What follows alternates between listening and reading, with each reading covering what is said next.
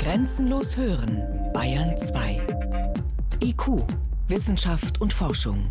Spannendes aus der Forschung und den Wissenschaften. Montag bis Freitag ab 18 Uhr. Heute vor 75 Jahren ist Sigmund Freud gestorben.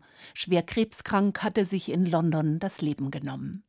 Freud gilt als einer der einflussreichsten Denker des 20. Jahrhunderts. Er war nicht nur der Begründer der Psychoanalyse, sondern hat darüber hinaus auch auf die Humanwissenschaften und weite Bereiche unserer Gesellschaft und Kultur einen starken Einfluss ausgeübt. Sigmund Freuds Erklärung des menschlichen Seelenlebens hat unser Selbstbild von Grund auf verändert. Seine Theorien und Methoden werden heute noch in Fachkreisen diskutiert, und sie haben, was vielen gar nicht bewusst ist, längst Eingang in unsere Alltagssprache gefunden. Was bleibt von Freud 75 Jahre nach seinem Tod? Das ist heute Thema in IQ. Hören Sie dazu eine Sendung von Priska Straub. Frauen leiden unter Penisneid. Männer unter Kastrationsangst. Die Mutter begehren und den Vater vernichten wollen. Zur kindlichen Entwicklung gehört der Ödipus-Komplex. Sexualität ist der Schlüssel für alle psychischen Konflikte. Und wer von einer Zigarre träumt, der meint in Wirklichkeit natürlich keine Zigarre. Sondern einen Penis, einen vom Bewusstsein zensierten Penis. Das ist doch neurotisch. Nein, im Gegenteil. Alles sehr gewöhnlich.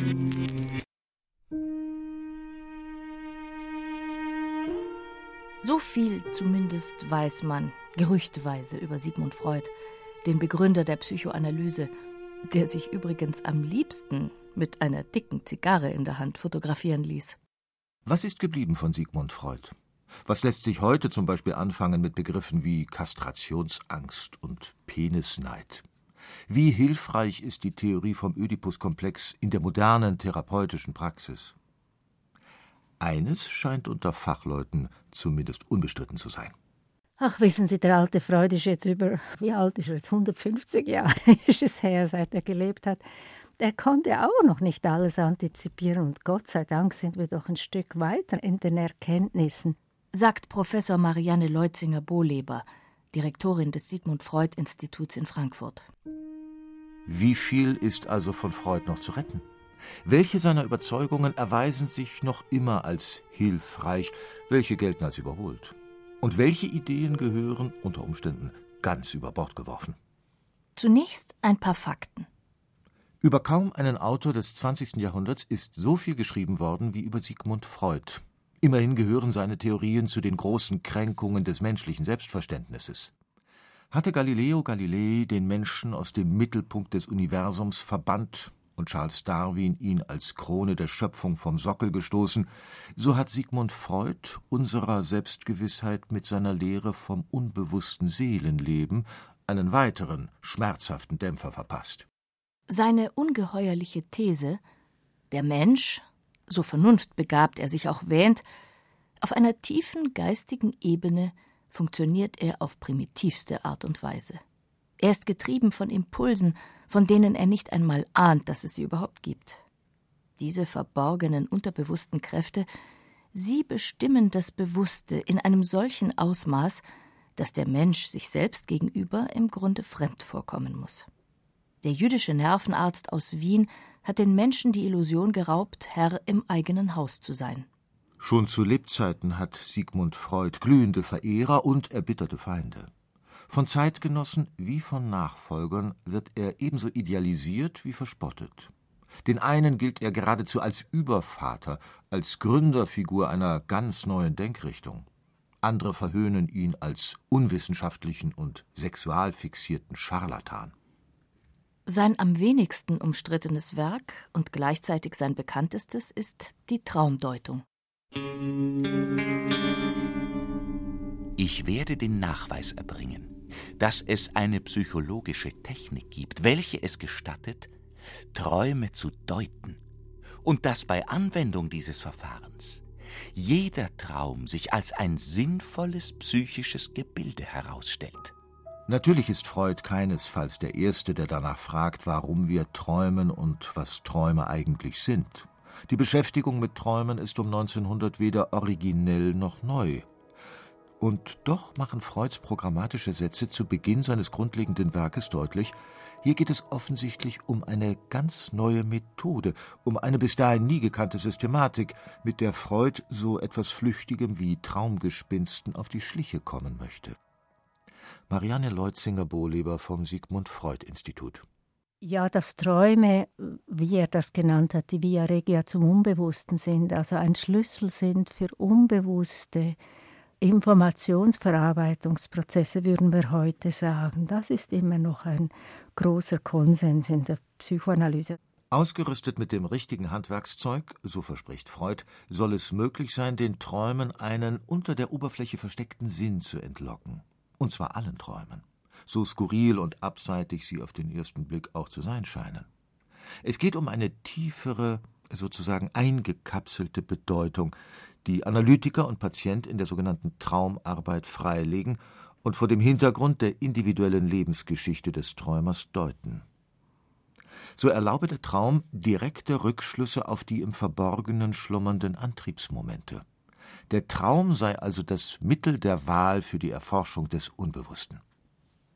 Darüber herrscht bis heute Konsens unter Psychoanalytikern. Träume sind, so meinen sie, kein zusammenhangloser, irrationaler Unsinn, sondern sinnstiftende psychische Gebilde. Der Traum entspringt einer speziellen inneren Logik und kann äußerst kostbare Informationen über innere Wahrheiten liefern. Informationen, die dem Träumenden im Wachzustand eben nicht zur Verfügung stehen. Soweit so gut. Doch gehen wir einen Schritt weiter. Freud sagt, der Traum sei im Wesentlichen das Ergebnis von in das Bewusstsein drängenden, tabuisierten, meist sexuellen Wünschen. Und auf diese Weise sei der Traum sogar eine Wunscherfüllung aus dem Unbewussten.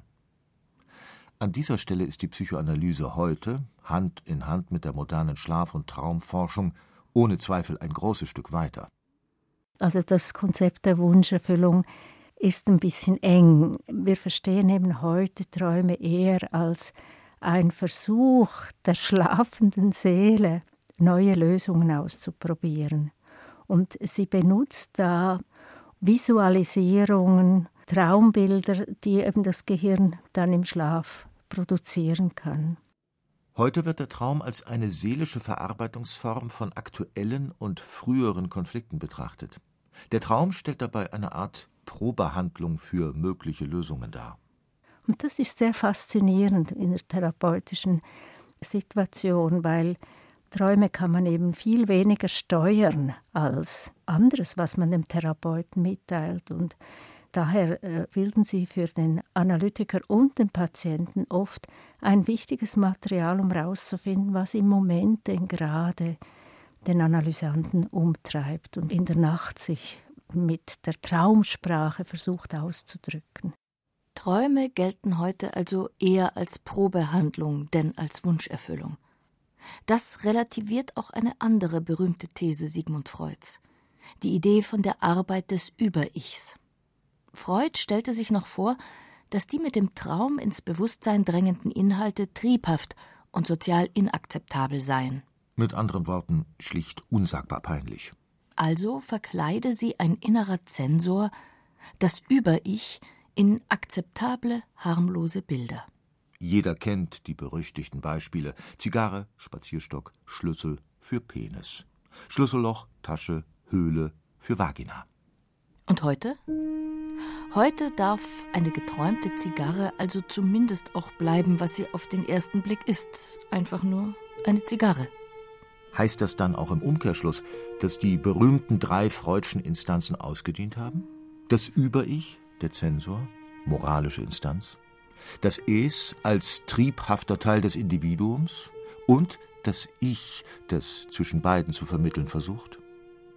Das wäre zu weit gegangen, meint Marianne Leutzinger-Bohleber.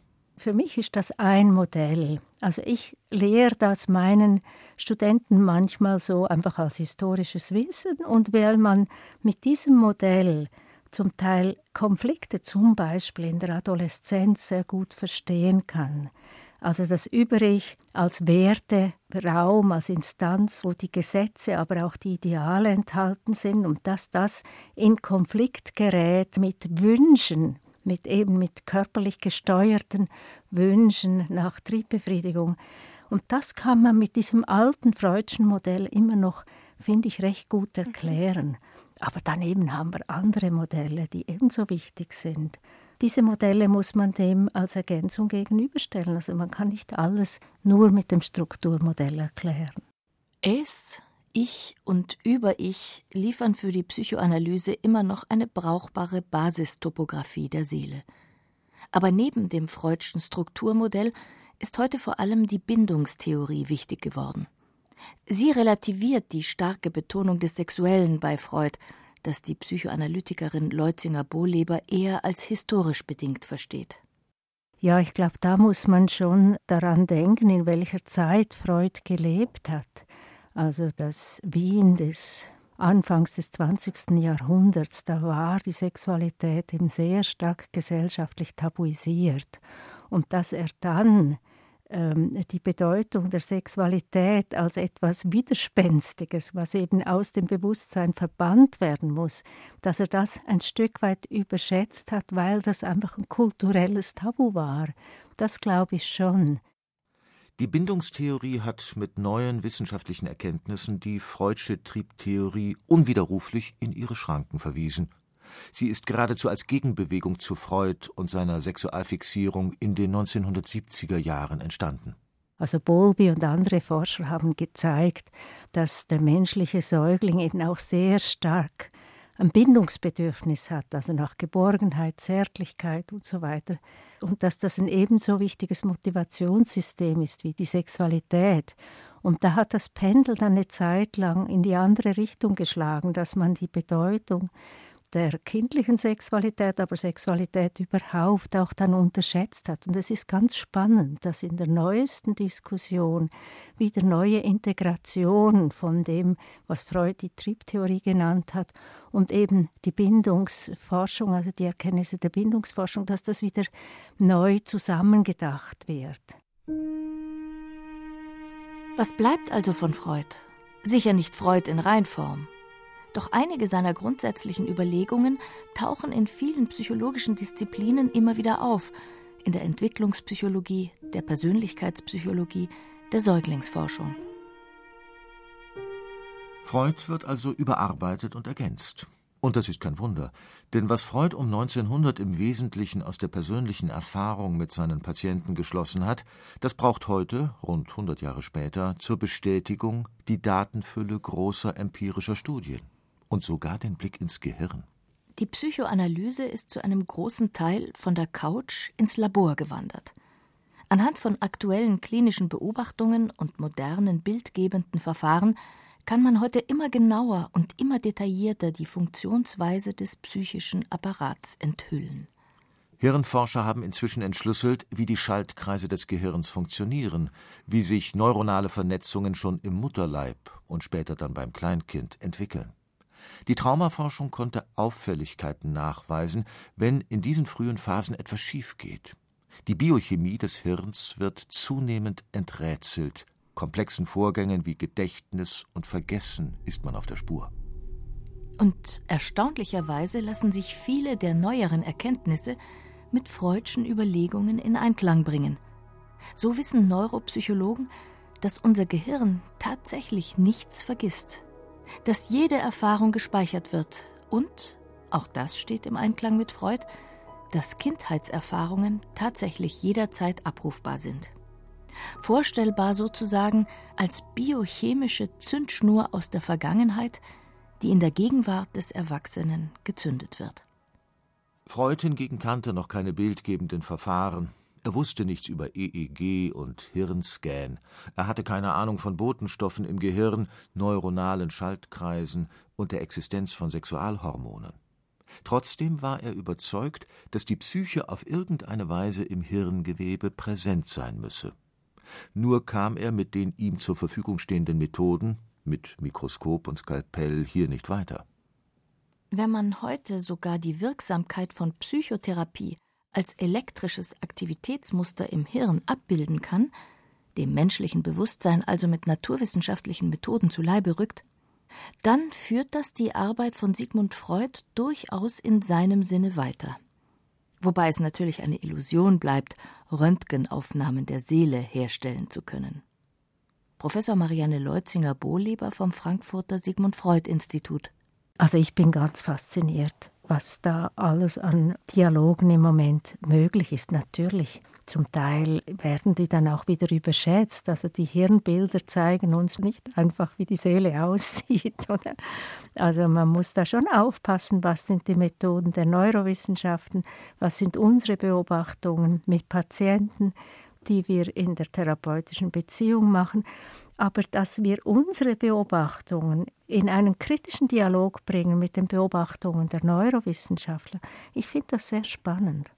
Lange hat die Psychoanalyse auf Kritik von außen äußerst empfindlich reagiert. Heute ist klar, dass es keine wissenschaftliche Erkenntnis geben kann ohne kritische Überprüfung. Und dabei geht es natürlich auch um den berüchtigten Ödipus-Komplex. Die Mutter begehren, den Vater vernichten wollen. Der Ödipus-Komplex beschreibt die eifersüchtige Liebe des Kindes zur Mutter, das den väterlichen Rivalen beseitigt haben möchte. Freud der dieses psychische Phänomen in der frühen Kindheit auch bei sich selbst entdeckt haben will, setzt es unter Zuhilfenahme des Ödipus-Mythos ins Bild. Doch Vatermord und Inzest mit der Mutter finden natürlich nicht real statt, wie bei Ödipus, sondern werden als konfliktträchtige, unbewusste Impulse im Inneren des Individuums ausgetragen. Ein typischer Vorgang in einer ganz bestimmten Entwicklungsstufe, so Freud, und sein eisernes Credo, von dem er sich trotz großer Anfeindungen nie abbringen ließ. Man kann nicht behaupten, dass die Welt der psychoanalytischen Forschung für die Aufdeckung des Ödipus-Komplexes sehr dankbar gewesen ist. Dennoch genießt der wohl berühmteste der Freudschen Begriffe ungebrochene Beliebtheit. Die Psychoanalyse hält bis heute an ihm fest. Ja, vielleicht um eine provokative Diskussion in Gang zu setzen, vielleicht durchaus. Also es gibt heute sehr präzise entwicklungspsychologische Forschungen, die zeigen, dass im Alter zwischen drei und fünf Jahren, also in der Phase, die Freud die oedipale Phase genannt hat, das Kind einen wichtigen Schritt macht, wo es darum geht, sich mit einer Dreieckssituation auseinanderzusetzen. Und darum versteht man heute den ödipalen Konflikt als die Fähigkeit, sich in engen Beziehungen mit Dreieckskonstellationen auseinanderzusetzen, wo man dann mit heftigen Gefühlen, der Leidenschaft, des Dazugehörenwollens, einen Partner für sich haben wollens, mit Eifersucht, mit den Gefühlen von Ausgeschlossenheit konfrontiert sind und dass das dann für ein drei-, vier-, fünfjähriges Kind eine sehr heftige Dimension hat, die Freud halt in Bezug auf die griechische Mythologie mit dem Ödipus-Komplex beschrieben hat, das kann uns immer noch sensibilisieren für die Heftigkeit kindlicher Gefühle in diesem Alter. Hier ist die moderne Psychoanalyse also weit zurückgerudert. Der inzestuöse Skandal ist fast ausgeblendet, der Ödipus-Komplex nur noch eine Bezeichnung für ein generelles, emotionales, kindliches Dilemma. Und keineswegs geht es hier nur um ein Drama zwischen Söhnen und Vätern. Diese moderne Interpretation widerlegt Freud nicht grundsätzlich, öffnet aber den Blick. Denn wieder weist sie über Freuds sexualisierte und vorwiegend am männlichen Kleinkind orientierte Sichtweise weit hinaus. Und überhaupt, Freuds sehr einseitige Konzentration auf das Männliche in der Psychoanalyse wird heute besonders kritisch gesehen. Tatsächlich ist seine reaktionäre, patriarchalische Sichtweise für heutige Leserinnen und Leser nahezu unerträglich. Stichwort Penisneid. Von dem kleinen Mädchen wissen wir, dass es sich wegen des Mangels eines großen sichtbaren Penis für schwer benachteiligt hält, dem Knaben den Besitz neidet und den Wunsch entwickelt, ein Mann zu sein. Das kleine Mädchen als defekter Junge? Die eine Hälfte der Menschheit unzufrieden mit seiner Geschlechterrolle? Ist der Penisneid noch zu retten? Da nimmt auch die Freud-Forscherin Marianne Leutzinger-Bohleber kein Blatt vor den Mund. Also ich meine, von Frauen hat der gute Freund nicht so viel verstanden, meiner Meinung nach. da war er auch quasi Mann seiner Zeit. Aber das Neidproblem, dass das eine wichtige Dimension ist in der kindlichen Entwicklung, ich glaube, da hat er wieder etwas auf den Punkt gebracht. Aber er hat das jetzt vor allem eben auf das Mädchen bezogen mit dem Penisneid.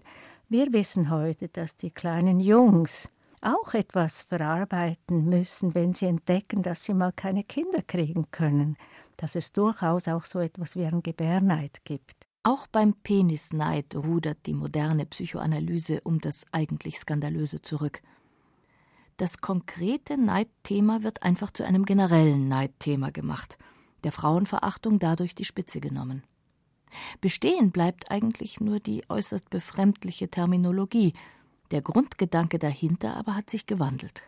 Einerseits kann man sich ja auch an alten Begriffen in einem positiven Sinn abarbeiten. Wenn es einem nur darum geht, also wie eine Bibelexegese, eine Freudexegese zu machen, das ist eigentlich vorwissenschaftlich. Also, was bleibt denn nun von Freud? Rund 100 Jahre nach seinen wichtigsten Abhandlungen geht es heute in der Psychoanalyse nicht mehr darum, Freud nachzubeten oder ihn gar zu idealisieren. Es geht eher darum, seine Überlegungen weiterzutreiben und mit heutigem Wissen zu verbinden. Es ist erstaunlich, wie viel von Freud mit modernen wissenschaftlichen Ergebnissen gestützt werden kann. Immer wieder ist er durch die Hintertür wieder da. Auf der Strecke geblieben ist allerdings seine übergroße Betonung des Sexuellen.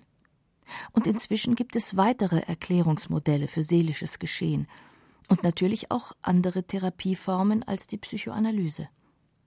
Freud darf also weiterhin als großer Aufklärer gelten. Ein Säulenheiliger ist er aber nicht, findet auch Freud-Expertin Professor Marianne Leutzinger-Bohleber.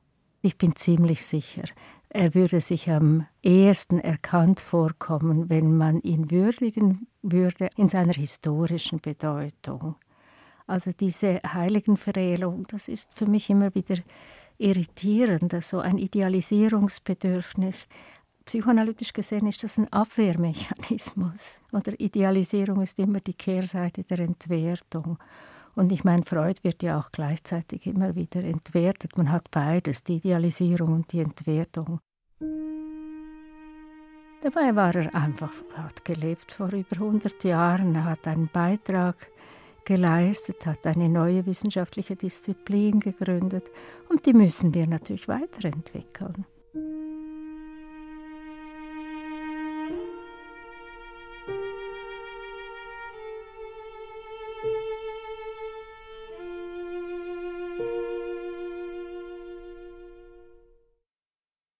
Sie hörten die Sendung Freuds Psychoanalyse Die relativierte Revolution.